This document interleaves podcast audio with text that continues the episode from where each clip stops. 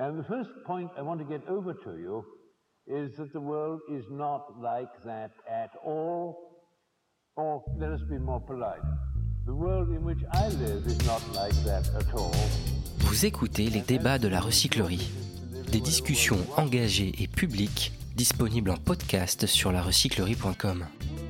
Située à Paris, la recyclerie est un tiers-lieu d'expérimentation éco-responsable qui propose quatre actions repenser, réduire, réparer et recycler, soit quatre étapes pour changer d'air en 2019 et aller vers un monde plus juste, plus durable.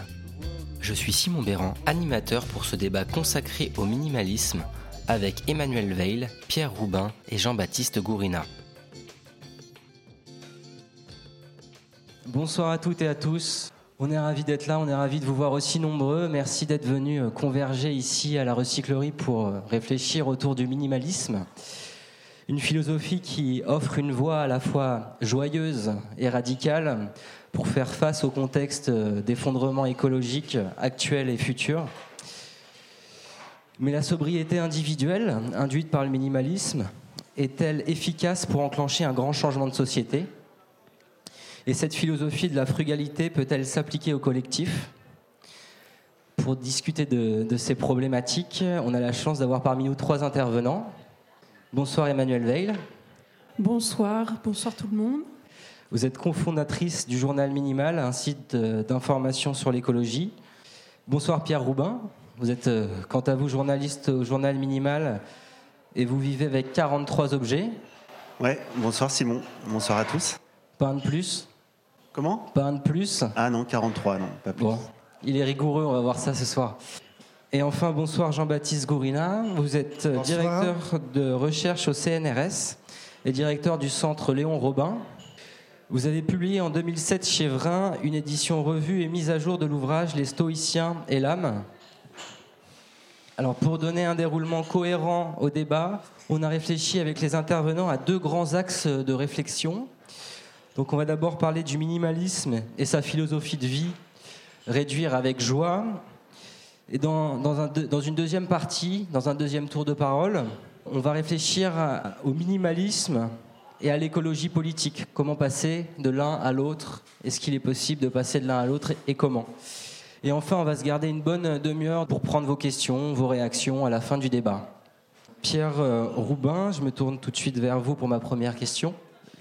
C'est quoi le minimalisme pour vous? On rentre tout de suite dans le vif euh, du sujet.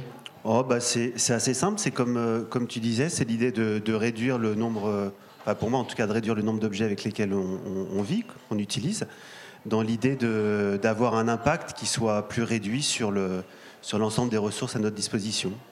C'est surtout l'idée, mais je pense qu'on en reparlera tout au, tout au long, de, de prendre profondément conscience qu'on vit dans un monde avec des ressources qui sont finies.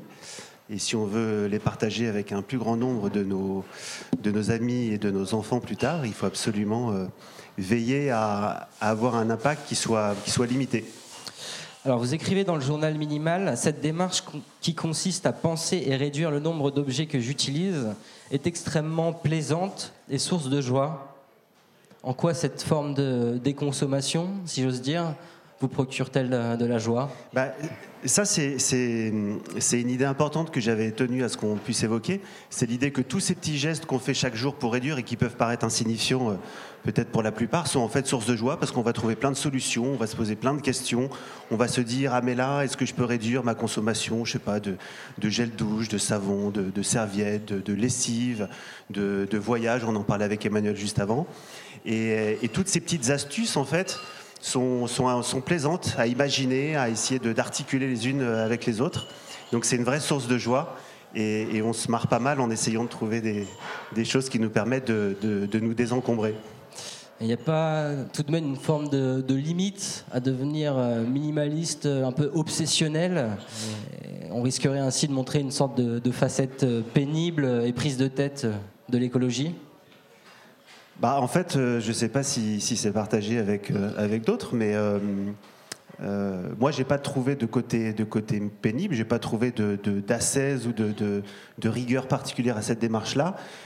D'ailleurs, au début, je ne savais pas du tout combien de temps j'allais rester avec seulement 43 objets. Et puis, en fait, très naturellement, ça s'est installé Donc, tu vois, c'est pas, c'est pas une contrainte en fait, c'est plutôt un, un, renouvellement quotidien d'une, d'une grande joie à, à, faire avec très peu, à retrouver toujours la même chemise, à, à la, laver plusieurs fois par semaine. voilà, c'est... Elle est en bon état pourtant. Bah, tu vois, elle est en super état et en plus, je l'ai même acheté d'occasion sur un site de, où on peut acheter des, sur Vinted, sur une appli où on peut trouver des, des fringues d'occasion. Et tu vois, ça fait, ça fait déjà un an et demi que je l'ai et je compte bien la garder encore. Alors on va revenir un peu sur la liste de vos objets. Euh, donc la chemise, le pantalon. Vous avez quoi d'autre? Ah bah là du coup on va rentrer vraiment dans le détail. Hein. Euh, Ouais, alors j'ai une montre, voilà, ça c'est un objet. J'ai euh, ma paire de chaussures là, qui me sert à, courir, à faire plein de choses. J'ai un short, j'ai trois chemises, j'ai beaucoup de copains. Voilà, ça par contre c'est pas limité le, nombre de, de copains. J'ai un stylo qui est un des 43 objets. J'ai mon vélo qui est dehors, qui est un des 43 objets. L'idée c'était que tout devait tenir dans les sacoches de mon vélo ou dans une valise cabine pour être très mobile. Puis d'ailleurs l'été je pars avec beaucoup moins que 43 objets, je pars avec une vingtaine que je mets dans un petit sac à dos qui fait aussi partie de mes 43 objets. Donc en fait, on y arrive vite. Moi, j'aime bien les livres, donc j'ai un livre que du coup je, fais tourner. Euh, quand j'en change, bah, je donne celui que je viens de finir à la, meilleure personne que je pense ça ça peut intéresser de lire ce livre. Et puis voilà, mon téléphone qui est en train de sonner, là, fait partie des 43 objets. Euh, euh, voilà, ça va vite en fait. Et pourquoi la montre? C'est un objet qui peut sembler, comment dire, plutôt pour le style, alors qu'aujourd'hui on a l'heure partout, on a des, téléphones, vous venez de l'évoquer Ok, alors ça c'est intéressant, ça, permet d'aborder un, autre thème. C'est que moi, mon idée c'était de, de, limiter à 43 objets, mais de rien céder sur la partie euh, plaisir d'avoir des objets, plaisir d'en avoir. Et c'est vrai que quand on collectionne les montres ou quand on, quand on a plusieurs euh, dizaines de chemises, on ne peut pas ignorer le fait que, ça fait plaisir d'avoir beaucoup d'objets. Donc moi, je voulais me séparer de la plupart, mais quand même garder certains qui, me font plaisir. Donc ma montre, c'était un cadeau de, ma femme, et je me suis dit, bah, ça me fait plaisir de le garder, même si je peux avoir l'heure 100 fois par jour sur mon téléphone. Je me suis dit, non, ma montre, c'est sympa, puis j'aime bien, ça fait, euh, ça fait un chouette truc au poignet, voilà, donc c'est ma montre. Il y a plein d'histoires autour de la montre, mais je rentre pas trop dans le détail. Mais l'idée, c'est de garder quand même le, plaisir d'avoir des choses, parce que ça, c'est un vrai plaisir qu'on peut pas ignorer et qu'il faut pas enlever justement pour pas être du côté de, la 16 ou de, la, pratique rigoriste d'un minimalisme qui deviendrait un peu fade ou un peu, triste, un peu, un peu terne. Pas du tout. Au contraire, on, peut garder le plaisir d'avoir des choses pour soi c'est un instinct, je sais pas, peut-être assez, assez primaire d'avoir des choses pour soi, mais bon, toujours en quantité restreinte. Emmanuel Veil, quelle est, euh, je vous pose la même question euh, qu'à Pierre Roubin, quelle est votre vision du, minimalisme? Quelle est votre approche? Alors, euh, pour ma part, c'est une approche vraiment, je dirais, culturelle c'est venu par euh, la musique, en fait, la musique minimale. Euh, que j'ai découverte dans les années 90. Euh, avant, il y a eu des voyages que j'ai faits où j'ai découvert des gens qui vivaient avec presque rien dans le désert au Maroc. et, le minimalisme, donc, il est né en pleine société de consommation aux États-Unis dans les années 60. Et il dit, ce mouvement artistique, il dit less is more, revenons à l'essentiel. Et j'ai trouvé ça extrêmement intéressant et je me suis aperçue qu'aujourd'hui, le minimalisme était aussi quelque chose qui revenait. Il y a une deuxième vague aux États-Unis. Euh, où des gens sont minimalistes, comme Pierre. Ils vivent avec euh, quelques objets simplement, et ils sont dans, quelque chose de très radical, très intéressant.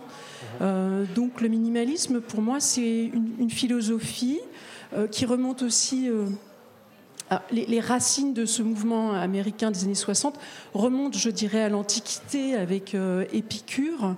Euh, et, voilà. Et aujourd'hui, c'est quelque chose qui est extrêmement pertinent pour euh, trouver des manières de, s'en sortir face à la société de consommation qui, je trouve, nous rend malheureux en plus de détruire toute la vie sur cette terre. Et à titre personnel, vous êtes minimaliste? Alors moi, je suis, oui, mais je suis minimaliste. Combien d'objets Vous avez fait le décompte aussi Je ne suis pas en fait au stade euh, de Pierre. Euh, je suis dans, je, suis en train de me débarrasser des choses, mais c'est très long. Euh, et puis je, ne vis pas seule, donc je ne peux pas faire le vide totalement comme Fumio Sasaki. Je ne sais pas si certains d'entre vous connaissent un japonais qui vit, avec, il a une assiette, un matelas, enfin il vit avec rien du tout. Je ne suis pas encore là-dedans. Euh, mais, euh, mais je fais attention à tout. Enfin, je, calcule tout ce que je fais pour essayer de ne pas consommer euh, ou le moins possible en fait. Donc oui, je me considère comme minimaliste. Est-ce que vous avez des paradoxes? Je crois qu'on en a tous des, paradoxes de décroissants, puisqu'on vit tout de même dans une, société où tout est imbriqué, on consomme malgré nous. Est-ce que vous sauriez les, euh, citer, bah, ces paradoxes euh, Alors, par exemple, Pierre parlait de sa montre. Moi, j'aime bien les Nike. J'en porte depuis 1984. Euh, et ce serait difficile de, me passer de, Nike, par exemple. C'est absurde, hein mais c'est vrai que c'est pas du tout éthique. mais bon, voilà, je dirais ça, par exemple. Ils n'ont pas encore sorti les Nike éthiques pour vous? Ben non, mais j'aimerais bien. Et, pareil, même question, est-ce qu'il n'y a pas un risque à devenir un peu obsessionnel dans cette démarche euh, à, diffuser du coup des, ondes négatives autour de soi? Alors, euh, quel, risque en fait et quel genre d'ondes négatives euh? Le fait de, de réduire, c'est le grand thème de ce soir, ça peut être vu comme une perte de temps en fait. C'est souvent une objection qu'on fait aux écolos sur la perte de temps, quand on a beaucoup moins d'objets, euh, donc on passe beaucoup moins de temps à les gérer, à les chercher, euh, à faire le ménage, à nettoyer la poussière, euh, à circuler dans sa maison. Là, par exemple, j'avais quelques amis à dîner la semaine dernière. Et ils me disaient, mais il n'y a, plus rien chez toi. et puis, mais en fait, moi, je trouve qu'il y a beaucoup, beaucoup, beaucoup trop de choses encore. voilà. En, fait, ils étaient très contents. Ils ont circulé partout. Non, c'est sympa d'avoir pas trop de choses. Et puis, c'est un rapport en plus avec le feng shui. En fait, le minimalisme, c'est vraiment intéressant, ça relie un peu tout. Et, après, il y a aussi évidemment euh, bah, le, journal minimal euh, euh, où, nous, on essaye, de, avec le journal, d'être un, espace d'idées, d'échanges, de partage.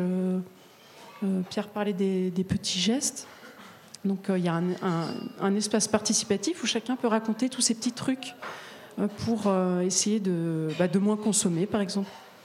Là, il y avait un petit geste qui m'a énormément influencé. C'est une, une, dame qui racontait qu'elle n'utilise plus du tout de papier d'argent enfin de papier alu, ni de comment ça s'appelle, vous savez les films plastiques là. Euh, en fait, elle met tout dans les, sachets quand on va acheter du vrac, on met dans des sachets en papier. Et ben en fait, elle, met tout là-dedans dans son frigo, tout, tout, tout, tout. Et finalement, ça, c'est vrai que ça permet de, on, a besoin de rien. Et même les fruits et légumes, on croit qu'il faut les, emballer une fois qu'on les a coupés. Mais moi, j'ai un ami qui me dit maintenant, tu les laisses comme ça, puis tu coupes la petite tranche si elle est un petit peu noire. Et en fait, en fait tout, tout est comme ça. On est complètement. On nous fait croire qu'on a besoin de ceci et cela pour euh, pour vivre, pour être bien, mais en fait non. Donc c'est un changement d'état d'esprit global, quoi. Faut changer de logiciel. Exactement. C'est un changement de croyance et c'est très très agréable. Ça procure énormément de plaisir. Jean-Baptiste Gourina, on va être peut-être un peu plus technique avec vous. On va essayer de pas trop l'être. Vous travaillez sur les. vous travaillez sur les philosophes de l'Antiquité. Oui. Est-ce que vous voyez un lien entre la philosophie de l'époque et le minimalisme d'aujourd'hui tel que l'ont décrit euh, Emmanuel Veil et Pierre Roubin? Oui, bah, tout à fait. D'ailleurs, ça a été euh, signalé tout à l'heure par Emmanuel que c'était une philosophie euh, qui remontait à l'Antiquité. Donc, en fait, ça remonte en particulier à deux, deux écoles qui sont toutes à Athènes disons, à peu près au IVe siècle avant Jésus-Christ, donc ça remonte très loin, et évidemment à une époque où il n'y avait pas les mêmes problèmes que maintenant, c'est-à-dire qu'il n'y avait pas de menaces sur l'écosystème, il n'y avait pas non plus de, euh, de société de consommation, ni de société industrielle. Donc c'était une société différente. Mais euh, quand même, il y avait déjà un certain nombre de philosophes qui euh, étaient en faveur du minimalisme. Alors le premier, je pense, c'est Diogène, Diogène le cynique. Alors euh, surnommé le cynique, en fait, ça veut dire le chien, parce que son idéal, c'était de vivre un peu comme un chien, et donc sans pratiquement sans objet. On sait qu'il est très connu, vous en avez sûrement entendu parler, il vivait dans un tonneau et euh, c'était sa seule, euh, sa seule maison. Il avait un seul vêtement. Et ensuite il avait très peu d'objets, notamment il avait une écuelle. Et un jour, il a vu un, enfant, euh, donc euh, un petit plat, il a vu un enfant euh, boire avec ses mains, et donc il a dit, mais pourquoi j'ai besoin d'une écuelle? Et donc il a jeté son écuelle. Pierre Robin a encore un peu de boulot, du coup. Oui, bon. Je, donc, mais oui, mais alors là, c'est vraiment pour le coup du, minimalisme extrême. Donc ensuite, on a les, stoïciens qui reprennent certains des thèmes cyniques, mais qui sont sans doute moins minimalistes avec quand même, euh, ils acceptent de vivre dans des maisons, ils acceptent d'avoir un certain nombre d'objets, mais un des plus célèbres, par exemple, c'est Épictète, donc qui lui vit à Rome. Et euh, il y a une anecdote euh, assez amusante sur lui, c'est qu'il voulait. Donc en fait, il avait très peu d'objets, notamment il avait un grabat sur lequel il couchait, et il avait une lampe parce que évidemment, comme c'était un, intellectuel, il fallait qu'il ait une lampe pour pouvoir travailler le soir, et donc il avait une lampe en cuivre. Et un jour, on lui vole sa lampe en cuivre, et il s'est dit bon, alors euh, je vais la remplacer par euh, une lampe en cuite, parce que je n'ai pas besoin d'une lampe en cuivre. Donc il y avait quand même, alors alors ceci dit voilà il y a des compromis quand même chez les stoïciens parce qu'il faut dire que cet exemple n'est pas suivi par tous et certains, comme euh, un philosophe aussi très célèbre qui vit à Rome aussi, qui est Sénèque, était en fait euh, le, ministre d'un empereur, le ministre de Néron. Donc il était très riche. Et donc il y avait des espèces d'accommodements quand même avec le système, c'est-à-dire qu'il disait qu'il fallait vivre dans l'opulence comme on aurait vécu dans la pauvreté. Et donc là, on arrive avec des, situations un peu, de, un, peu, un peu plus de compromis. Mais, Alors juste une, euh, parenthèse peut-être sur le stoïcisme. Oui. Vous pouvez nous parler de ce concept euh, oui, succinctement? Bon, disons pour, euh, pour résumer, le, disons que le stoïcisme est une école qui veut euh, limiter ses désirs, on le résume souvent à une formule qui est limiter ses désirs et se, se soumettre à l'ordre du monde. Alors, c'est une formule un peu caricaturale. Ce qu'ils préfèrent dire, eux, c'est qu'il faut vivre en harmonie ou en suivant la nature. Et donc ça a des implications qui consistent à euh, effectivement limiter nos désirs, mais euh, aussi à euh, limiter tout un, certain nombre de, de choses et à, essayer de vivre en harmonie avec la nature. Alors il faut parfois, ça veut dire aussi, ça a un sens plus intellectualiste que ça ne peut euh, sembler le dire. Ça veut dire aussi vivre en harmonie avec notre nature humaine, et notre nature humaine est rationnelle. Et donc ça veut dire aussi vivre de manière euh, rationnelle. Voilà. Donc j'ai un peu étudié votre bouquin. Euh, les philosophes stoïciens, ils méditaient autour d'une triple vertu, à la fois logique, éthique et physique. Dans quelle dimension le minimalisme pourrait s'introduire ah, dans la, dans la dimension éthique, effectivement, c'est une, euh, c'est une conception éthique. C'est-à-dire que, bon, la, euh, et, comme je le disais, ça s'illustre par, ça correspond à, cette idée qu'effectivement, euh, parce que, donc, en éthique, malgré tout, ils sont naturalistes, c'est-à-dire qu'ils estiment qu'il faut vivre d'une manière conforme à la nature. Donc on se trouve ici dans une avec l'idée, par exemple, que nos désirs, nos passions, tout ça proviennent de nos opinions et que donc à un moment ou à un autre, il faut réformer nos opinions. Euh, ils disent par exemple que, contrairement à ce que beaucoup de leurs contemporains pensent, euh, la richesse n'est pas un bien, que, euh, le, et que la pauvreté n'est pas un mal, hein, et que donc c'est plutôt quelque chose. Donc ils sont, c'est pour ça qu'ils ne sont pas exactement minimalistes, c'est-à-dire que pour eux c'est plutôt quelque chose d'indifférent. C'est-à-dire qu'on ne doit ni vraiment ni rechercher la richesse, ni non plus rechercher euh, ostensiblement la, pauvreté, par exemple. Mais euh, malgré tout, il s'agit effectivement de vivre en, limitant ses désirs et euh, d'une manière où on ne sera pas toujours à chercher à avoir plus de choses. Il y a une notion antique qui est l'inverse de ça, qui s'appelle la pléonexie et pléonexie, c'est sur le, en fait c'est sur le grec pléon, ça veut dire plus, et ça veut dire toujours plus. vouloir toujours plus. Et c'était quelque chose qui était très répandu euh, dans, la société athénienne, alors qui sera encore plus répandu à Rome, parce que malgré tout, il faut voir qu'il n'y a pas de super riches à, Athènes comme il y en aura à Rome.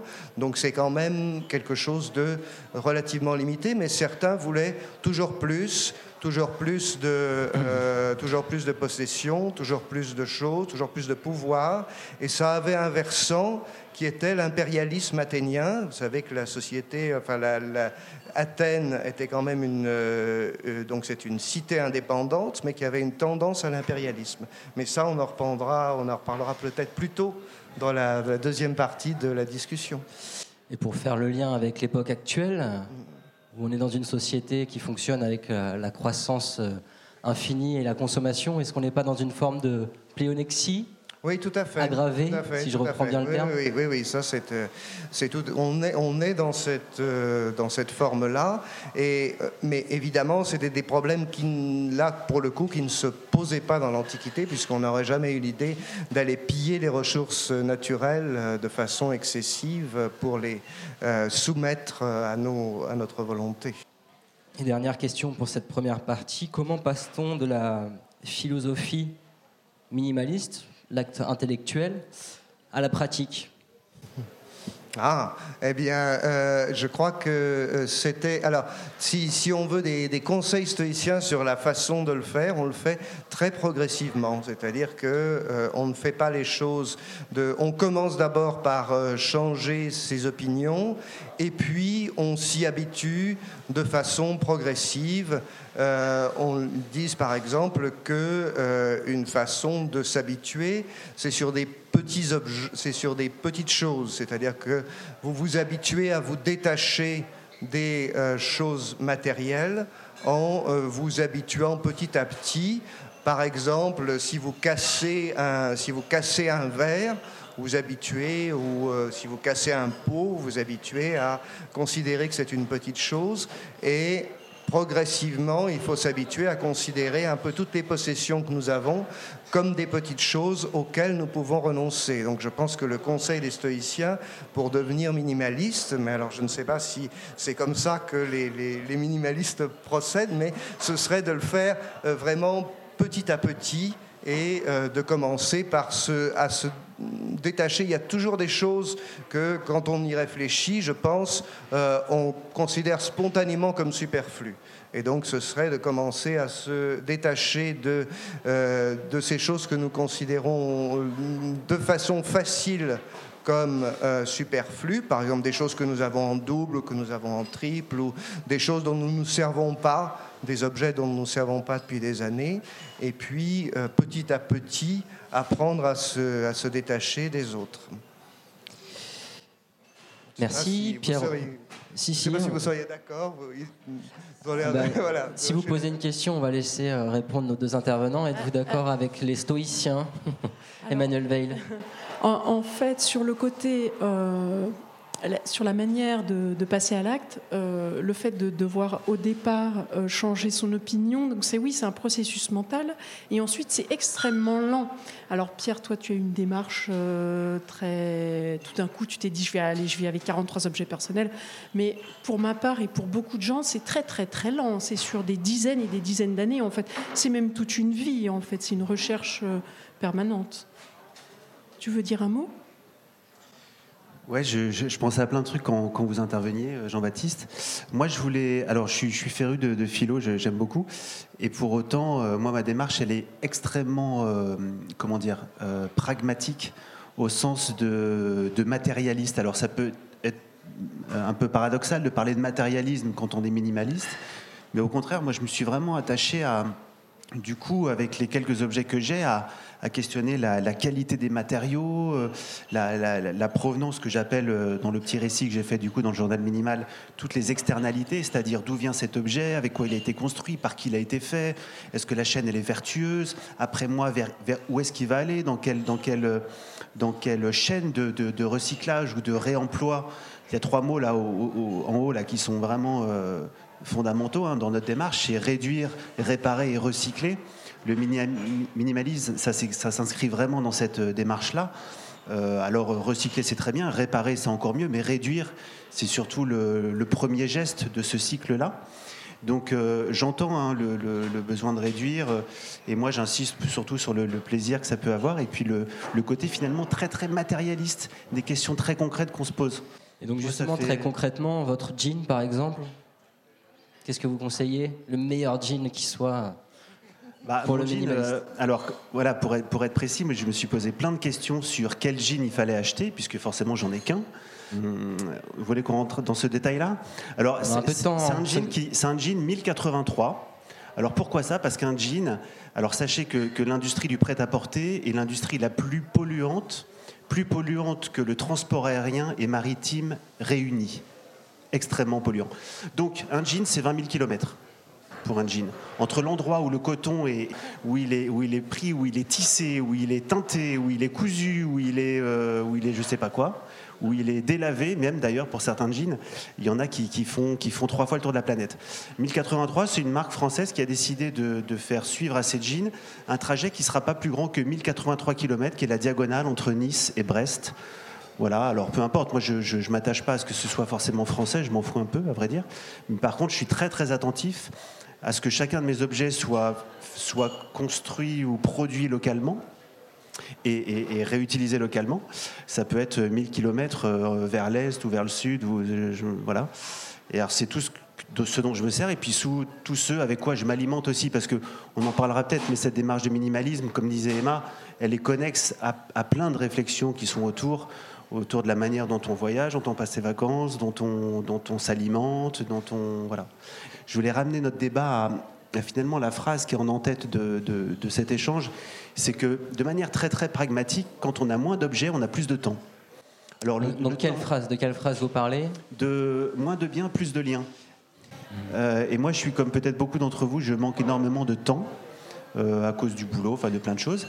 Et j'ai absolument besoin de gagner du temps. Et mine de rien, chaque matin, juste tendre la main dans, mon, dans ma penderie, prendre euh, peut-être la seule chemise qu'il y a parce que c'est la seule propre, et puis m'habiller avec en me disant bah, globalement j'ai qu'un seul jean donc euh, ça va faire qu'une seule solution et puis je vais pas passer plus de temps à réfléchir à ça bah, ça me fait gagner un temps fou pour faire ma valise pour les vacances aussi et, c'est génial parce que je, je, me pose beaucoup moins de questions et ça va beaucoup plus vite.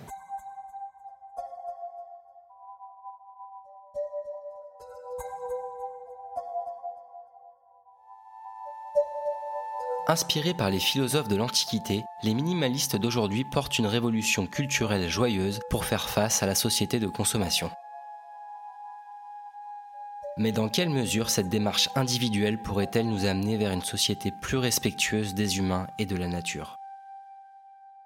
On va rentrer directement dans la deuxième partie et tenter d'établir des liens entre minimalisme individuel et écologie politique, donc une réflexion plus collective.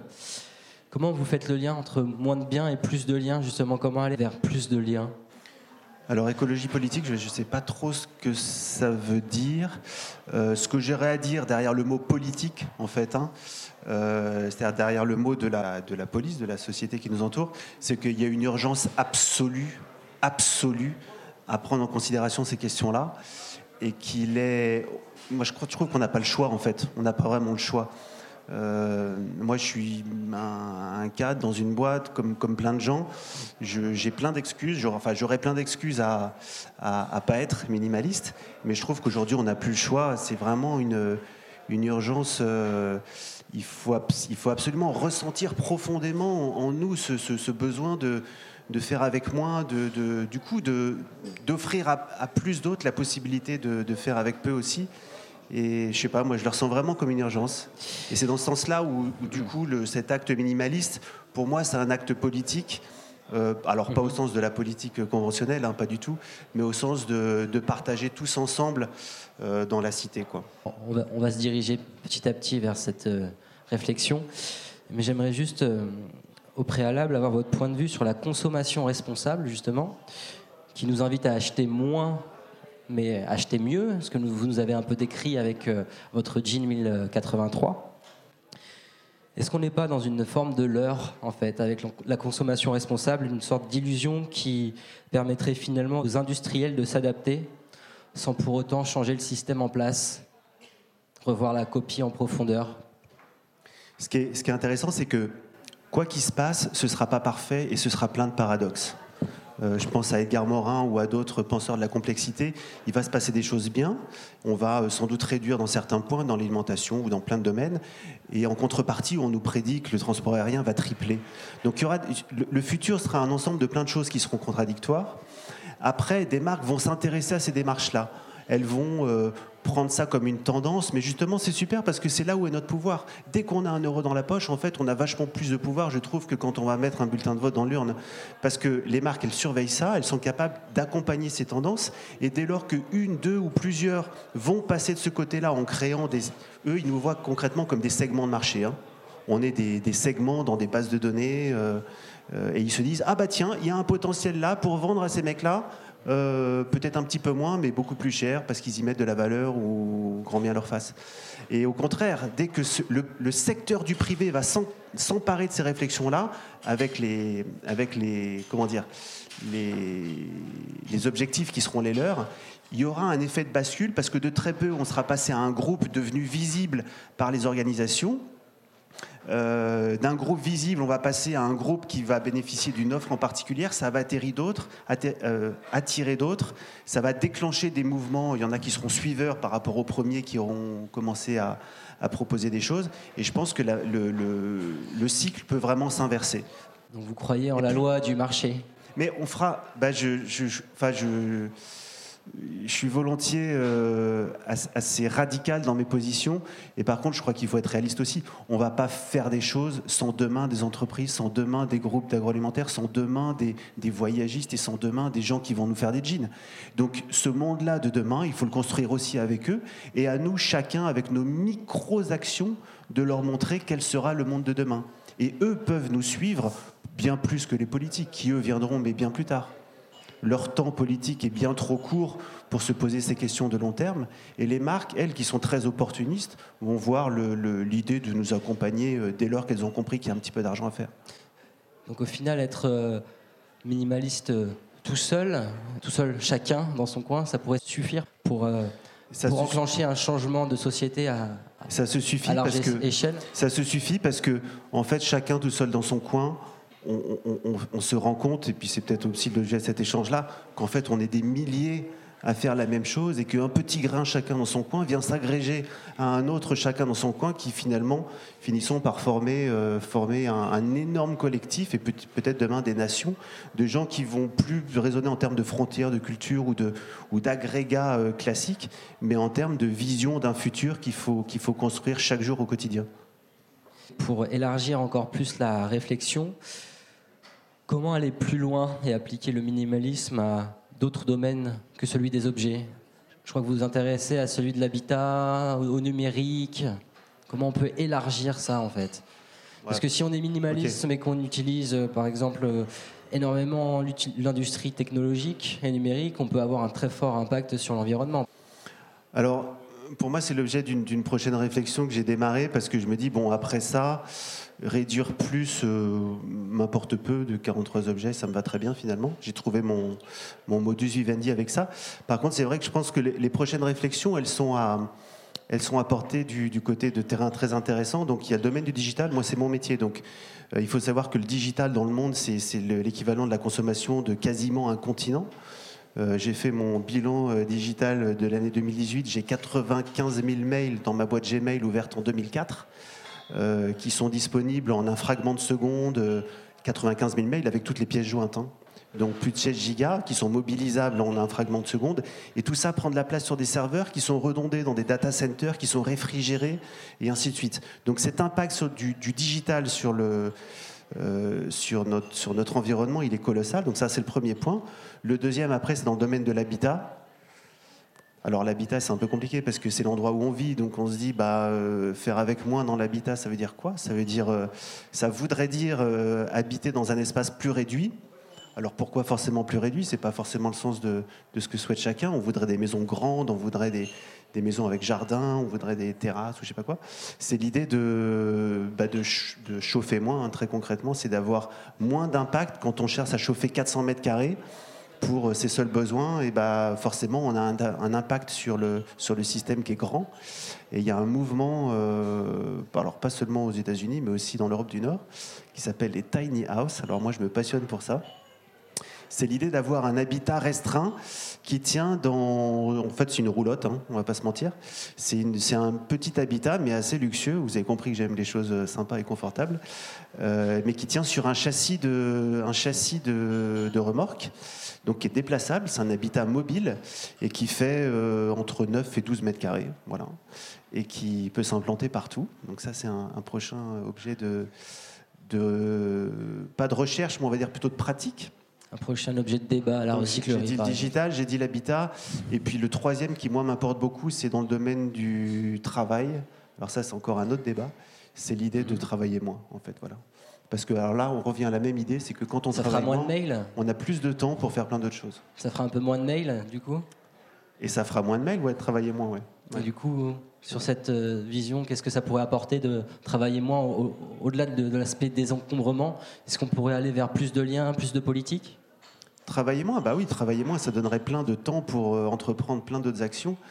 Euh, et, puis puis le travail, ça peut être plein d'autres choses. Ça peut être son insertion dans plein de projets, dans plein de choses autour. Moi, il y a un milliard de choses que je regrette de ne pas avoir encore faites et qui me, qui me sont, qui, sont à une portée de main, si, ne serait-ce que si j'avais quelques heures par jour de plus. Voilà. Donc mon but, je le dis ici, on en reparlera peut-être dans quelques temps, c'est de travailler 6 heures par jour. Voilà en gagnant toujours plus, évidemment, euh, et surtout en cédant rien de, de, la, qualité hein, du travail qu'on peut attendre de, chacun et de, de, sa performance. C'est une idée intéressante aussi. Travailler moins pour gagner plus. Travailler moins pour, pour, euh, pour, pour, pour euh, produire beaucoup plus de valeur pour moi et puis pour l'écosystème autour de moi. Ouais. Emmanuel Veil, j'aimerais vous entendre à, à, votre tour sur la consommation responsable. Est-ce que c'est pas une illusion? Alors, euh, une illusion, euh, alors ça peut l'être, ça peut être faux, mais si c'est vrai, c'est très intéressant parce que euh, c'est un basculement de, tous les biens de consommation vers quelque chose qui a un impact moindre. Donc, moi, je suis à fond pour. après, c'est vrai que c'est bien qu'on sache si c'est bidon ou, si c'est vrai, mais non, je vois plutôt ça comme quelque chose de, très très bien. Vous suivez la réflexion de, Pierre Roubin sur la, possibilité qu'a la consommation responsable à faire à évoluer les industriels dans une bonne direction ah oui, et je suis tout à fait d'accord avec Pierre quand il dit qu'on a plus de pouvoir avec notre porte-monnaie qu'avec notre bulletin de vote. Euh, et admettons, euh, tout le monde arrête du jour au lendemain de prendre l'avion, ce serait extrêmement intéressant. Tout le monde arrête, euh, du, jour au lendemain fabrique ses produits ménagers, ce serait extraordinaire. tous les supermarchés, les, rayons de produits chimiques disparaissent. Euh, en fait, on a tout le monde arrête de manger de la viande.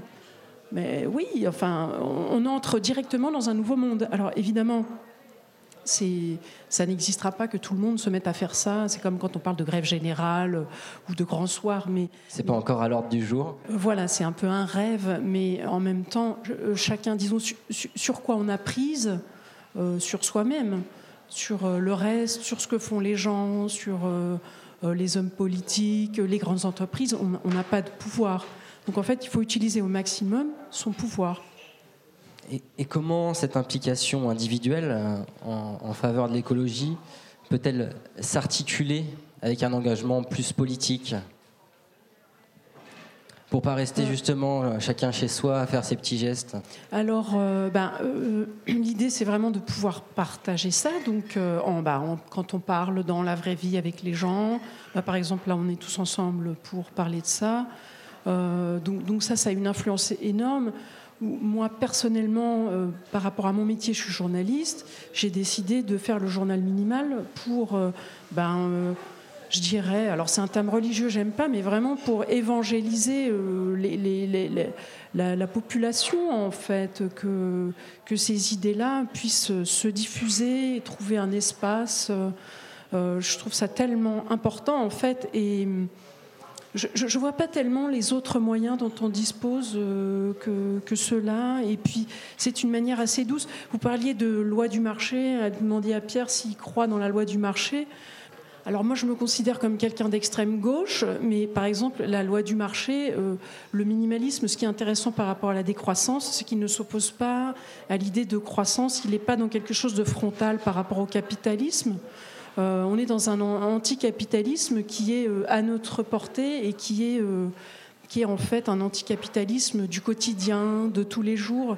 Et donc, euh, il y a des possibilités qui sont vraiment euh, intéressantes et qui peuvent être transversales euh, par rapport à des systèmes de pensée.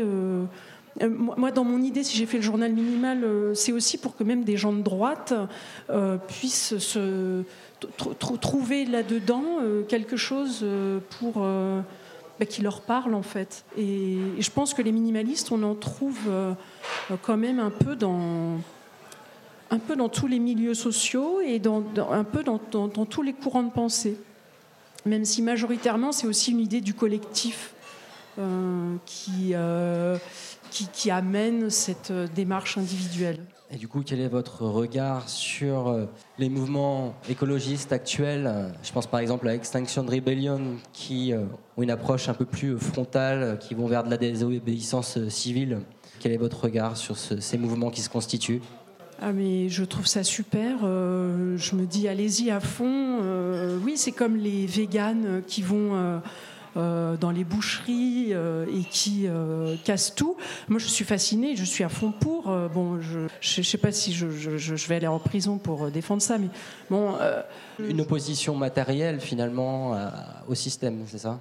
Oui, il faut, faut, y aller. Disons que c'est vraiment urgent en fait. Il n'y a pas. Enfin, je pense que chacun, on doit faire quelque chose. Qu'est-ce qu'on peut faire? Chacun peut se poser la question votre propos sur les véganes a été enregistré. Sera, on pourra le retrouver sur les débats de la recyclerie en podcast. C'est mal barré pour vous. Pour, euh, pour revenir sur le journal minimal, vous proposez 60 mesures de bon sens pour changer la France, sous le signe, je vous cite, du less is more. Est-ce que vous pouvez revenir sur quelques-unes de ces euh, propositions? Euh, Et le journal minimal, en fait, en 2017, au moment de la présidentielle, on, a décidé en fait euh, de faire un programme euh, politique euh, qui était liberté, égalité, fraternité, et, on a fait appel à nos lecteurs pour qui nous donnent aussi leurs idées. Et donc on a 60 mesures. Bah, comme par exemple voilà, ouvrir la cage aux oiseaux, interdire la privatisation des plages, évidemment le revenu universel, moins de prison, plus d'écoles, ça c'était Victor Hugo. Bon, légaliser le cannabis, ok. Euh, limiter les écarts de revenus de 1 à 10, ça s'impose. Davantage de médecins et d'hôpitaux dans les campagnes, bah, c'est ce que réclament les, gens. Là, on le voit dans le grand débat. Aller vers une société sans argent Oui. Oui, ça serait vraiment bien. Interdire les croisières sur les gigantesques paquebots et de manière générale le tourisme de masse, ça aussi c'est très urgent retour de la consigne. Finalement, arrêter les politiques natalistes. Finalement, en fait, et à la fin, voilà, moins de voitures, plus de hérissons, ce qui était notre slogan quand on s'est lancé. Et finalement, toutes ces mesures qui peuvent paraître euh, assez euh, franches, c'est des choses de bon sens. Euh, c'est pas très violent finalement. Et pour finir, est-ce que vous avez des conseils de lecture pour aller plus loin sur ce thème Alors déjà, lecture. Donc vous avez dans le journal minimal le feuilleton de Pierre Roubin, où vous avez euh, plein, de, plein, plein d'histoires, toute l'histoire de la montre notamment. Euh, alors on va faire aussi un, livre à partir de son feuilleton, donc ben, ça faudra voir avec Étienne si certains d'entre vous sont intéressés. Euh, sinon, comme lecture, alors il y a le journal minimal, évidemment. Après, il y a un, une auteure que j'aime énormément qui s'appelle Dominique Laureau, qui est une Française euh, qui vit au Japon depuis une quarantaine d'années et qui est en gros, je dirais, Madame Minimale. Euh, elle, écrit des livres qui sont très légers, très petits et qui parlent de la légèreté, du minimalisme, de la dépossession. Elle donne plein de trucs et astuces. Et je, vous conseille vraiment cette lecture-là si, vous ne la connaissez pas. Euh, il y a plein d'ouvrages. après, je pense que tous les, bah, tout, tout, ce dont vous parliez tout à l'heure, euh, voilà, les, stoïciens, Diogène, Épicure, toutes ces pensées-là sont très intéressantes. Et sur le minimalisme, après, euh, je dirais, en fait, nous, on a aussi euh, bah, une rubrique dans le journal qui s'appelle Fiches de lecture, et dans lesquelles on chronique vraiment sous forme de fiches c'est toujours le, même canevas. Tous les livres qui nous plaisent, qu'on trouve intéressants, ça peut être des livres très anciens parfois. Bah, on a chroniqué notamment un livre de. Comment il s'appelle? Je sais plus c'est Jean. Henri David Taureau. Voilà, Henri David La vie dans les bois ou des choses comme ça. En fait, euh, il y a énormément de, livres qui sont des références qu'on peut retrouver dans cette rubrique-là. Dernier livre qui a beaucoup plu d'ailleurs à nos lecteurs, L'Entraide, un livre de Pablo Servigné et Gauthier Chapelle. Euh, donc ça s'appelle L'entraide et euh, c'est un livre qui est paru il y a un an et qui déconstruit complètement le mythe de la loi du plus fort dans la nature et qui dit qu'en fait la, loi la plus naturelle pour l'être humain c'est l'entraide et le, fait de vouloir aider l'autre. Donc c'est vraiment intéressant et, et toute cette en fait, cette nouvelle culture, euh, nous, on essaye bah, de, la faire connaître, de la partager. Euh. Merci. Jean-Baptiste Gourina. Le philosophe stoïcien Musonius se demandait combien le fait d'avoir beaucoup d'amis n'est-il pas plus utile que d'être entouré d'une grande maison? Donc, pour reprendre le titre du débat du soir, diriez-vous que posséder moins de biens matériels, technologiques, ce serait profiter de plus de liens humains? Oh oui, certainement. Euh, je vais peut-être d'abord euh, donc dire un mot sur Musonius, puisque vous en avez parlé. Quand on a préparé ce débat, euh, je vous ai dit que il y avait un texte qui me paraissait très intéressant, qui est un, les textes de Musonius, que vous pouvez trouver assez facilement. c'est édité, c'est traduit chez, chez Vrin. et Musonius, c'était un philosophe romain. c'est le maître d'Épictète, dont j'ai parlé tout à l'heure. Alors, il avait une petite différence avec Épictète, qui était né esclave c'est que Musonius faisait partie de, de, la noblesse romaine. Et euh, donc il y a toute une série de petits textes. Alors euh, je vous conseille peut-être pas de lire tous les textes. Vous verrez notamment que Musonius n'était pas très féministe. Nul n'est parfait. Bon, euh, mais les derniers textes sont sur la nourriture, sur le vêtement et sur l'ameublement. Et il dit des choses que, que je viens d'entendre en fait pratiquement. il recommande lui aussi de ne plus manger de viande. il dit donc il faut préférer la nourriture peu coûteuse à la nourriture, euh, celle qu'on se procure facilement, euh, à celle qu'on se procure difficilement et euh, celle qui nous convient et celle qui se tire des, choses nées de la terre, comme toutes les céréales, et celles qui n'étant pas céréales peuvent nourrir l'homme sans lui causer de tort. De même, celle qui vient des animaux non égorgés. De ces, mais après, il dit plutôt qu'il ne faut pas manger de viande. Hein. de ces aliments, les plus appropriés sont ceux dont on peut se servir sans feu, parce qu'ils sont les plus disponibles.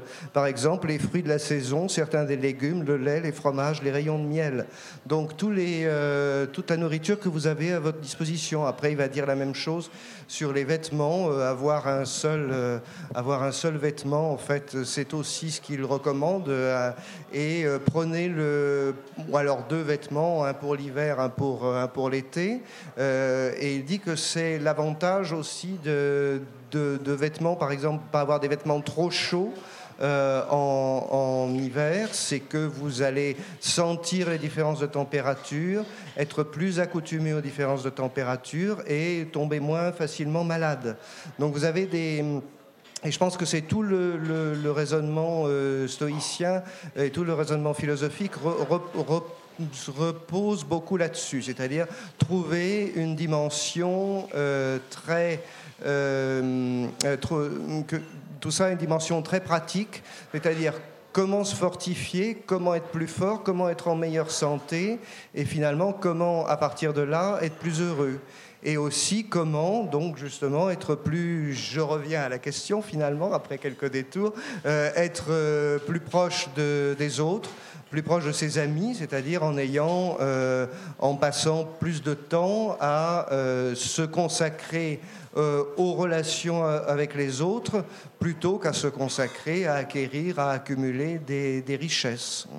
Et euh, alors pour ce qui est de la, dimension politique aussi et de, de fait d'avancer petit à petit, je pense qu'il y a aussi des, problématiques dans les philosophes anciens qui ont notamment un, idéal qui est de vivre dans une cité de sages ou de philosophes. Mais euh, ils ont bien conscience qu'à bien des égards, c'est très difficile à, réaliser, qu'on ne va pas arriver à le réaliser véritablement. Mais pour eux, l'idée, c'est faire comme si, c'est-à-dire vivez, dans, euh, vivez entre vous, vivez avec vos proches, de cette manière-là, et c'est ainsi que vous pouvez arriver à euh, avoir au moins pour vous et pour euh, vos proches euh, une vie plus en conforme avec les, tout, cet ensemble de, préceptes. Et il y a aussi cette idée qu'ils défendent, comme je le disais, de vivre en harmonie avec la nature, ce qui veut dire que pour eux, les, États, par exemple, ne, alors à l'époque c'est des cités, mais à l'époque romaine c'est des États, euh, ne sont pas euh, quelque chose, euh, c'est pas la seule chose qu'on doit respecter. Il y a, bon, mais c'est un vieux thème traditionnel des, philosophes grecs, il y a une loi au-dessus qu'on peut considérer comme la loi de la nature, et tout ça a une dimension effectivement extrêmement politique. Alors, il y a une, il y a quand même, puisque j'ai fait le, tour des, philosophes stoïciens, il faut en mentionner un dernier, qui est Marc Aurèle, euh, parce que euh, c'est une école qui traverse un peu toutes les classes sociales. Donc vous avez Épictète, qui est un ancien esclave, Musonius, qui fait partie de la noblesse, et Marc Aurèle, il est empereur, euh, empereur de Rome. Et donc il a... il n'a pas essayé exactement d'appliquer des principes philosophiques politiques. Il avait une vision assez réaliste. Il pensait que de toute façon, ce qu'il fallait commencer par faire, c'était éduquer les gens et qu'on ne pouvait pas changer en une génération les choses euh, sans transformer d'abord les mentalités. Et donc ça, il pensait que c'était une chose très difficile à faire, et donc il fallait euh, y aller progressivement. En revanche, sa règle pour lui, c'était euh, de vivre, euh, même s'il était empereur, de la manière la plus modeste, de la manière la plus modeste possible. D'ailleurs, il y a une petite histoire là-dessus, c'est-à-dire quand il était jeune, avant qu'il ne devienne empereur, il avait rendu sa mère très inquiète parce que il était minimaliste d'une certaine manière, et donc par exemple, il ne voulait pas dormir sur un lit, il voulait dormir par terre sur une sur une de bête. Il voulait n'avoir qu'un seul vêtement. Et après, bon, malheureusement pour lui, il n'a pas pu vivre de cette manière-là. Il a dû faire un certain nombre de, de concessions euh, notamment quand il, est, quand il est devenu empereur. Donc je pense qu'il y a des... Euh, alors voilà, c'est une histoire à double tranchant, c'est-à-dire qu'il y a un peu des limites, évidemment, à l'application politique du, du, minimalisme dans, certaines circonstances, même quand, quand, on y croit. Mais je pense que ce qu'il faut retenir, c'est plutôt l'autre aspect, c'est-à-dire que euh, ça n'est pas parce qu'on ne fait que des, des petites choses dans, dans, son coin que, effectivement, ces petites choses, à force de ne pas être le seul à les faire euh, ne peuvent pas avoir une influence euh, à, long terme. Eh bien, nous voilà avec euh, du grain à moudre et beaucoup de lectures en retard sur tous ces philosophes. C'est à vous de réagir, de poser vos questions. Monsieur Bonsoir, François. Donc merci, merci à tous. moi, j'aurais une question sur le sentiment épanouissant et, de, bien-être que, procurait le minimalisme, parce qu'on n'a pas parlé de choix en fait. Et, pour moi, c'est surtout ça, c'est surtout le retour au choix, prendre le choix, prendre une position. J'en profite juste pour faire un petit peu de pub aussi. On a vendredi le blocage des pollueurs par euh, ANV COP21, Greenpeace et les Amis de la Terre. Donc si vous avez du temps, euh, vous retrouverez les infos pour, pour faire la plus grosse action la plus grosse action non violente qui a jamais été menée en France vendredi. Voilà, merci. Pierre Roubin. Moi, je me suis inscrit pour, euh, pour vendredi, là. Ouais. Et euh, parce que ouais, il faut, il faut y aller, c'est bien. Et après, j'ai pas forcément compris votre question sur la partie du choix. Euh, c'est vrai que chaque fois qu'on fait un acte minimaliste, et en fait, on n'est on, n'est pas forcément des minimalistes, au sens, mais par contre, chaque jour, on fait des, des, des, des centaines de choses qui vont dans ce sens-là. Dès que, je me retiens de prendre une canette euh, dans un distributeur, mais que je préfère remplir ma gourde euh, dans un point, euh, dès que je, me, je, je, freine de rentrer dans un monoprix pour aller forcément donner suite à un message où il y a marqué solde de 30%, et ben en fait, à chaque fois, on fait un choix. Quoi. Moi, je me suis rendu compte l'autre jour que ça faisait deux ans que j'étais pas rentré dans un monoprix, alors que j'habite près d'une rue commerçante. Et, franchement, je trouve ça génial de plus avoir le, cette idée de rentrer dans un monoprix. C'est tellement génial. Euh, je fais le choix et je me sens vraiment libre de me dire, euh, bon, je suis libre d'y rentrer aussi, hein, mais euh, par contre, je me sens quand même vachement plus joyeux quand j'y rentre pas. On a une autre question. Oui, bonjour. alors, de ce que j'ai compris, le minimalisme invite à se détacher d'un mode de possession traditionnel qui est basé sur la propriété privée et donc, par conséquence, à privilégier l'emprunt ou la location ou d'autres modes d'utilisation des objets. Et donc ma question était, euh, est-ce que au final, euh, en développant tous ces systèmes de location et d'abonnement, que ce soit par exemple dans le domaine des transports où on va dire non, j'ai plus de voiture, mais je loue euh, du Lime ou je vais utiliser ponctuellement un Uber, ou dans le domaine de la culture où on va dire non, j'ai plus de livres, mais j'utilise Kindle, j'ai plus de DVD, mais j'utilise Netflix. Est-ce que finalement ces systèmes d'abonnement euh, ne sont pas tout aussi nocifs, tout aussi addictifs que euh, la propriété privée qu'on cherchait à, diminuer? Emmanuel Veil, peut-être, sur cette question? Euh, alors après, il se pose toujours la question de est-ce qu'on a besoin de ceci ou de cela, mais a priori, enfin, le, système d'abonnement, c'est quoi? C'est le fait de ne plus avoir d'objets et, et, qu'il tourne, c'est ça? Ben ça, c'est plutôt bien, en fait, parce que ça fait moins de. Par exemple, si on, prend, on pense aux voitures, Autolib, c'était pas mal. Il y a des gens qui euh, se sont débarrassés de leur voiture pour profiter de, ces voitures euh, à disposition. Et du coup, ça fait une voiture pour, je sais pas. Euh, 1000 personnes au lieu de 1000 voitures. Donc ça, c'est vraiment super. Après, euh, Netflix, est-ce qu'on a vraiment besoin de regarder des séries toute la soirée, de passer sa vie à regarder des séries, euh, moi ça, ça me dépasse complètement. Mais bon, après, chacun ses, chacun ses, plaisirs. Euh, non, a priori, je pense que ce qui tourne, c'est plutôt intéressant.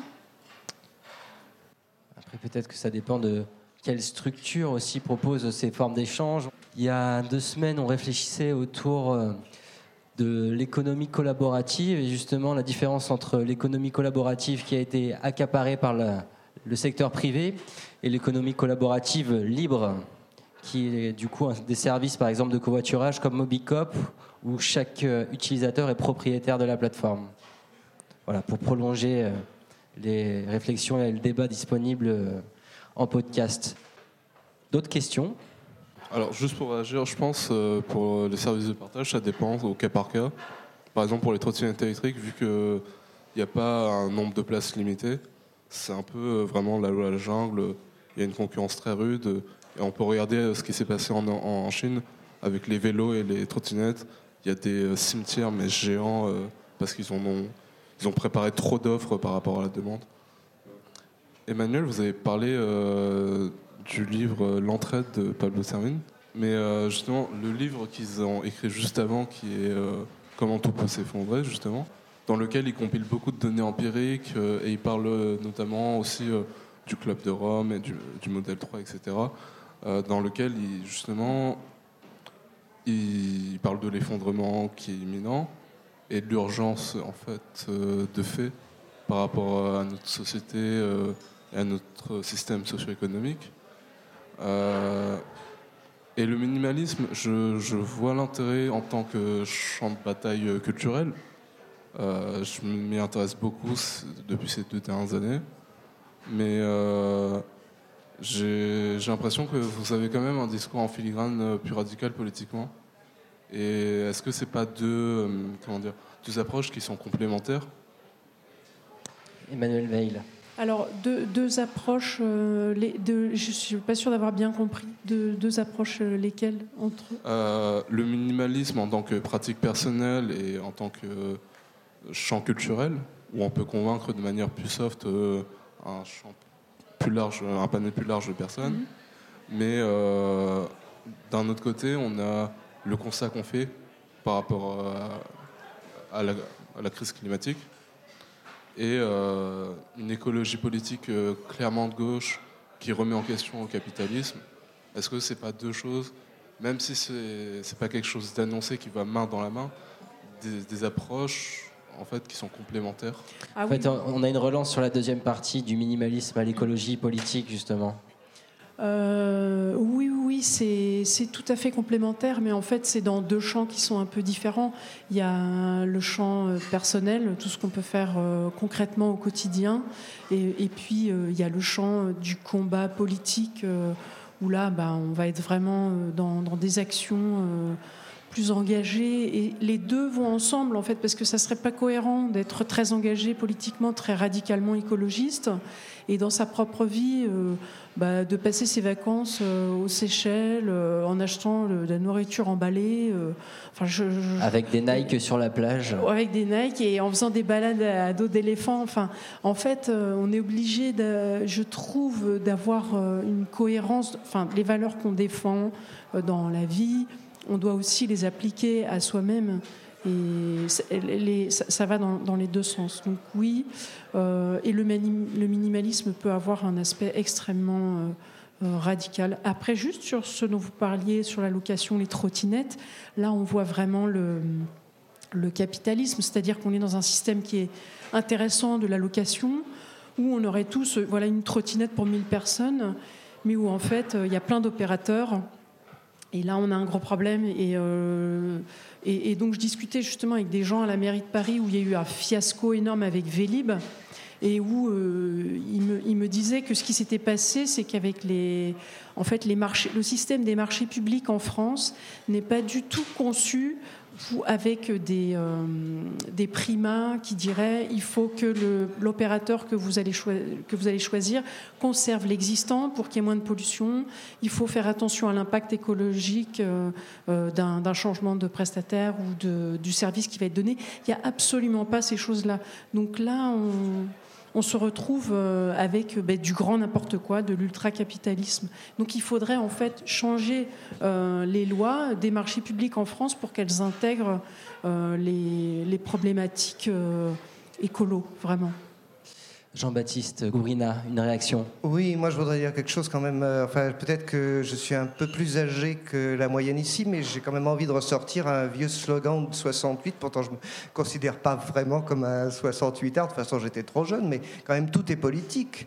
Et euh, je trouve que quand même c'est un peu difficile de séparer l'action privée de, de la dimension politique. Si, si, vous voulez être, si on est minimaliste dans la vie courante, quand même, c'est difficile de ne pas vouloir y voir des, des, euh, une, une, dimension politique et de ne pas vouloir étendre ça euh, euh, politiquement.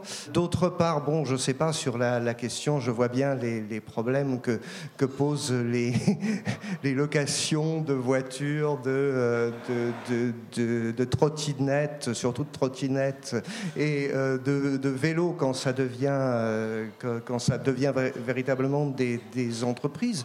Bon, maintenant, euh, est-ce que c'est quand même, est-ce que vraiment que tout le monde ait sa voiture, est-ce que c'est vraiment mieux? Je pense pas. Moi, j'ai jamais eu de voiture, j'en aurai jamais, je pense. Je m'en porte très bien. Je suis venu ici en, je suis venu ici en métro. Bon, voilà. Et, et, donc, je, je vois pas là, franchement, euh, et sur le problème de euh, bon Netflix ou les, DVD, euh, là je pense qu'il y a des voilà, je pense qu'en même temps, alors après il y a des choix, il y a des choix à faire. Et comme disait Emmanuel tout à l'heure, elle a, elle ne peut pas se passer d'acheter des Nike, c'est bien ça. Hein? Donc voilà, après il y a, il y a chacun doit pouvoir adapter on peut être minimaliste et ne pas vouloir, me semble-t-il, renoncer à, un certain nombre de choses. C'est pas, il faut pas non plus, euh, si, il faut pas non plus que ça devienne, me semble-t-il, une, une, contrainte. Je crois que le, maître mot qui a été dit, c'est qu'il faut que ce soit fait avec joie. Donc, euh, euh, moi, il me semble qu'on doit, si on doit pratiquer le minimalisme, on doit le pratiquer d'une manière qui convienne à chacun. Et donc, euh, bah, après tout, si effectivement, malgré tout, vous ne pouvez pas vous passer d'une voiture, ne vous passez pas d'une voiture, euh, pourvu que vous fassiez des, efforts par ailleurs. Enfin, voilà. Je sais pas. Moi, c'est le. Euh, voilà. Alors, en revanche, sur ma réaction, c'était au départ sur distinguer comme ça le, euh, dire que le privé, le comportement privé et le politique sont deux plans totalement différents euh, et qu'il y a un risque à les confondre. Je ne vois pas comment on ne peut pas conjoindre les deux. On va prendre une autre question. Vous avez évoqué la philosophie d'Épicure. Euh, je voulais savoir quel lien vous faisiez avec, euh, du coup, euh, le, avec le minimalisme. Emmanuel Veil. À, mon avis, vous êtes plus qualifié que moi sur Épicure, mais simplement Épicure, il, il, dit qu'on a, en fait, on peut se contenter de peu. Donc, euh, et puis, qu'est-ce qu'il a d'autre? Il a plusieurs phrases comme ça, mais je, vous laisse euh, répondre. Mais pour moi, c'est vraiment le, premier minimaliste dans cette idée de de, plaisir, en fait, à avoir peu de choses. Oui, alors moi j'ai pas parlé de, effectivement, moi j'ai pas trop parlé d'Épicure, j'ai plutôt insisté, mais aussi parce que c'est mes, préférences personnelles sur les, sur les cyniques et les stoïciens, mais je pense qu'effectivement on peut voir aussi des, des aspects euh, minimalistes chez Épicure, dans la mesure où il y a ce slogan aussi, enfin slogan, je ne sais pas s'il faut l'appeler ça comme ça, mais euh, de, de, limiter ses désirs euh, à des, ce qu'il appelle des, des besoins naturels et nécessaires et euh, se passer de tous les euh, désirs, de tous les plaisirs superflus. Euh, et, effectivement, je crois qu'il ne faut pas du tout confondre le, ce que c'est que l'épicurisme d'Épicure en réalité et l'idée qu'on s'en fait avec une espèce de, course au plaisir. C'était déjà dénoncé dans l'Antiquité et caricaturé dans l'Antiquité. On appelait les, les pourceaux d'Épicure parce qu'ils aimaient se vautrer dans le plaisir mais en réalité c'est une conception euh, un petit peu ascétique du plaisir et qui effectivement veut qu'on limite ses, désirs à, des choses euh, strictement nécessaires. Une question, monsieur. Oui, euh, bonjour. En fait, moi j'avais une question pour Madame tout à l'heure. Vous avez parlé d'un cheminement, d'un temps long et que le chemin vers le minimaliste pouvait prendre toute une vie. Et du coup, je voulais savoir dans ce cheminement, euh, vous, quelles ont été vos frustrations et s'il y avait eu des moments déclics, des moments clés qui vous ont conforté dans votre choix d'aller vers le minimalisme? Emmanuel Veil, sur votre cheminement. Alors, mon cheminement, donc tout. Alors, ça, démarre vraiment avec un voyage euh, quand je suis étudiante euh, et je vais au Maroc et je me retrouve dans le Sahara avec un Touareg qui nous emmène à d'autres chameaux. Et puis, à un moment, il, il nous fait du thé, euh, on mange une omelette dans un bout de pain, il n'y avait rien. Et on a eu une grande discussion. Je parlais des, du RERA que je prenais chaque matin pour aller à Nanterre. Euh, des autoroutes, du périphérique. Il ne comprenait pas trop de quoi moi je lui parlais. Et je me disais, mais c'est dingue la vie qu'il a. Et je me disais, mais je serais très très heureuse avec une vie comme ça. Et donc j'ai eu un gros choc culturel où je me suis dit, mais en fait, je voyais des gens assis sous des arbres. Euh, qui réfléchissaient, ils méditaient, je ne sais pas ce qu'ils faisaient, ils faisaient rien, mais c'était, je me disais, mais génial, j'aimerais bien être sous cet arbre. Et moi, j'étais en voiture pour traverser, enfin des choses. Euh, donc en fait, ça a été vraiment ça le, début. Et après, euh, mes frustrations. Après, quand je m'étais dans le RER, je pensais au désert. Et, et après, euh, les frustrations, elles sont venues du fait que je me retrouvais toujours avec trop de choses, ou qu'on m'offrait des cadeaux dont je ne voulais pas du tout, me rendaient très malheureuse, et que j'étais obligée de garder, ou alors des objets de mes ancêtres qui étaient très chargés. Euh, et que je ne pouvais pas euh, dire ben non, j'en veux pas, je le balance. Donc en fait, les frustrations, c'était ça, c'était de pas arriver à être euh, plus légère, plus libre, plus dégagée. et aussi, à chaque fois, le, fait de, de bah, de, polluer sans, sans, le vouloir, parce que parfois j'avais pas le choix, je me retrouvais dans un monoprix où c'était atroce et puis je devais remplir mon caddie. Alors je suis habituée à acheter des, des choses locales en vrac et parfois bah, j'ai pas le choix et, euh, et ça, ça, ça, me frustre horriblement, ça me rend très malheureuse. Donc voilà, mais, mais la démarche est tellement lente, enfin c'est très très lent. Euh, je pense qu'on peut avoir euh, des quelque chose. Il y, a des gens, par exemple, à un moment de leur vie, ils vont avoir une séparation ou un événement comme ça un peu fort, et ils vont passer au minimalisme tout de suite. ça va être un, moment charnière où ça se fait comme ça. Mais sinon, euh, voilà, c'est à, chacun son rythme, c'est assez lent. Une question, monsieur. Euh, Thibaut Ségur, association Zero Waste Paris, euh, une association parisienne qui promeut le zéro déchet, zéro gaspillage. Euh, je voulais savoir quel, quel est le rapport vous entreteniez aux, déchets. on a parlé tout à l'heure un petit peu des, sujets connexes. Je pense que le, zéro déchet et le minimalisme sont des, des choses qui se recoupent pas mal. Et puis pour, pour, les, pour les tennis, il y a une marque qui s'appelle Veja qui fait des, des baskets et des tennis éthiques. Voilà. Alors, euh, Emmanuel Veil sur le zéro déchet, bien sûr, euh, le, bah, quand on est minimaliste, on essaye de ne pas acheter d'emballage. Enfin, parce que notre société produit un nombre de déchets. on est dans l'abondance de déchets, en fait. C'est quelque chose qui pourrait caractériser notre euh, époque. on croyait qu'on était dans l'abondance de biens, mais finalement, les biens, on les, on les, a consommés. Et qu'est-ce qui reste? Les déchets, les plastiques, tout ça. Bonsoir. Euh, je voudrais réagir au fait que vous disiez que pour vous, le minimalisme, ça s'est intégré petit à petit. Et même vous, monsieur Kourina, euh, vous disiez qu'il s'agit en fait de, Voilà, on casse un verre et on se rend compte qu'on n'en a pas besoin. Donc, ça, en fait, je trouve que c'est une démarche qui fonctionnerait si on n'avait pas l'urgence écologique euh, actuelle. Là, si chaque personne prend son temps pour vraiment devenir minimaliste, bah, ce, sera trop tard en fait. Alors, euh, bah, en même temps, on ne peut pas aller plus vite que la musique, je dirais. Et de toute façon, en plus, euh, si on veut se débarrasser des objets, euh, il faut trouver où est-ce qu'on les, à, qui on les transmet, quelle va être la bonne personne. Donc, il y a un temps nécessaire. On est, on est, il y a une inertie là-dessus qui, qui, est forte et on peut pas. on peut pas. Enfin, oui, je suis d'accord. Il faut aller hyper vite. Euh, et on pourrait arrêter tout de suite de consommer tout un tas de choses. Mais simplement, enfin, techniquement, voilà, il y, a quand même toute cette réflexion qu'est-ce qu'on fait de cet objet ou est-ce à qui on le donne? C'était aussi pour savoir si dans votre réflexion, euh, vous pensiez à peut-être proposer aux gens qui s'intéressent au minimalisme euh, un, autre protocole, une autre manière pour, pour réussir à se l'approprier plus rapidement?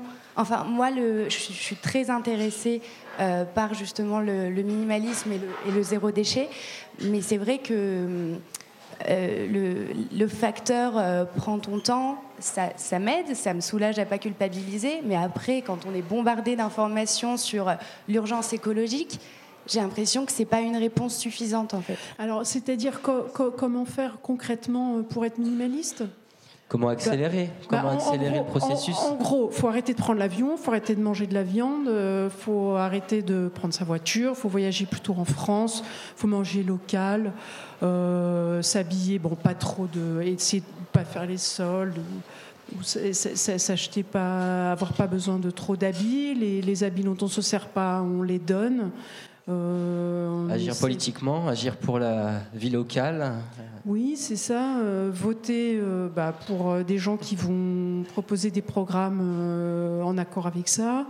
donc, en fait, concrètement, il y a énormément de possibilités d'action immédiate. Messieurs, une réaction?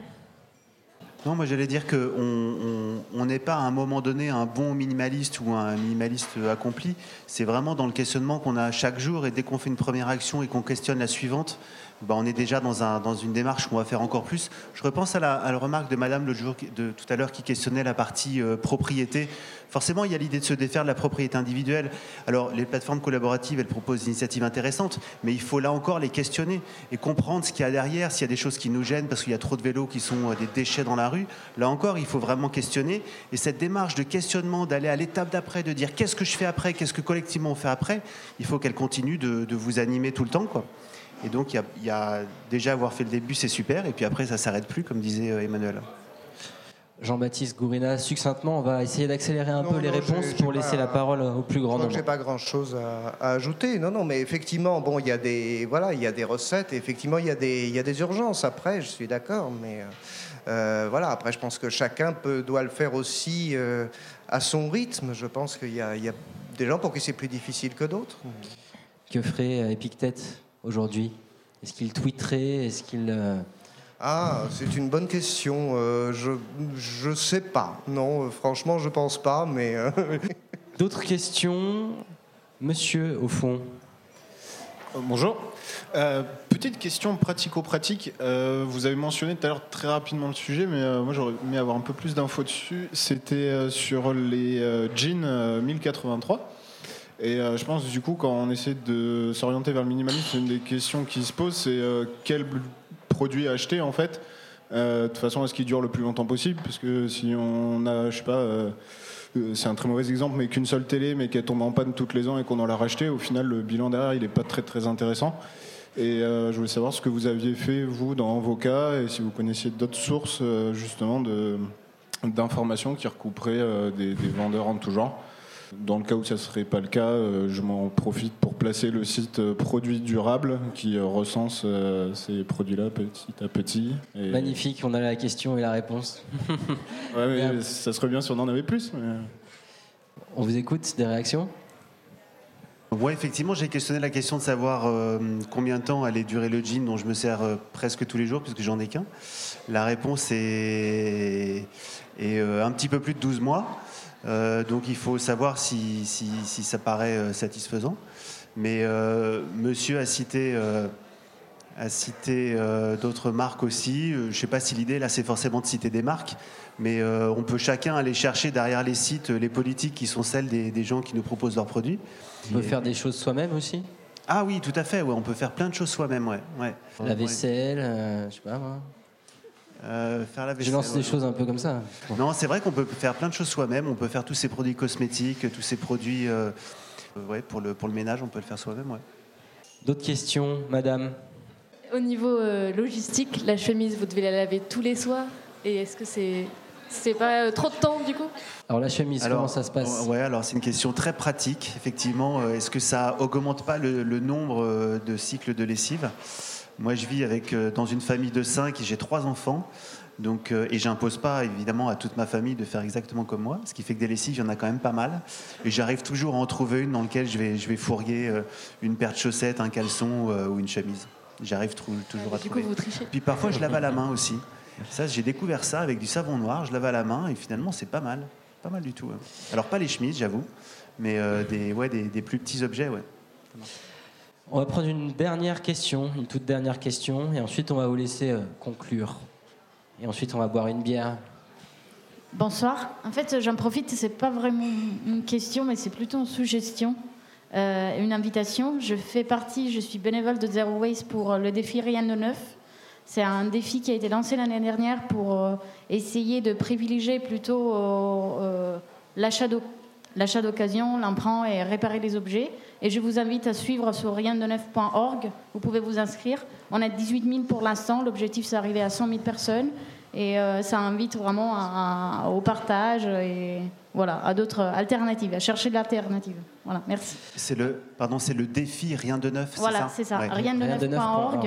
Et euh, voilà, noté. vous pouvez vous inscrire. Il y a un newsletter. Vous pouvez voir aussi quel est votre impact. Et c'est les discours que vous faisiez tout à l'heure. C'est vraiment se demander euh, quel est mon impact euh, en achetant quelque chose. Et là, il y a aussi des exemples, euh, com- combien ça a été euh, consommé euh, d'eau ou d'émissions de gaz pour produire un jean ou machine à laver, tout ça, tout ça.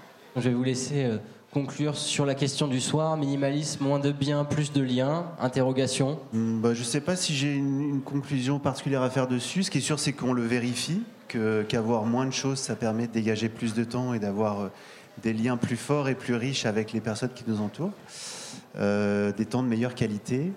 Je voulais dire aussi que Étienne, qui est juste là, se proposait de recueillir quelques préinscriptions de personnes qui, se, qui seraient intéressées pour euh, du coup euh, acquérir le- les 25 épisodes de, de la série des 43 objets, pour laquelle je remercie Emmanuel qui s'est intéressé pour ce modeste récit et qui l'a publié pendant toute l'année dernière avec grand succès. Et Étienne, justement, là, euh, va collecter euh, peut-être des, des- des intérêts, des emails de votre part pour voir s'il y aurait l'opportunité de réunir tous ces textes pour en faire un petit ouvrage sous l'égide du journal minimal, évidemment. Merci beaucoup Pierre Robin d'être venu. Emmanuel Veil, en conclusion.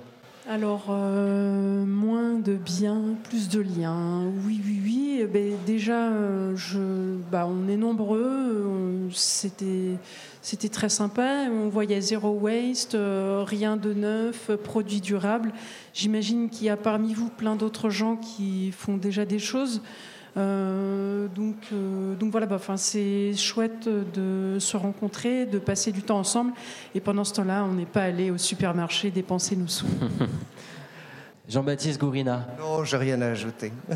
Je Il suis minimaliste dans la conclusion aussi. Merci à toutes et à tous. Merci à vous, à vous trois les intervenants, et merci à vous d'être venus si nombreux.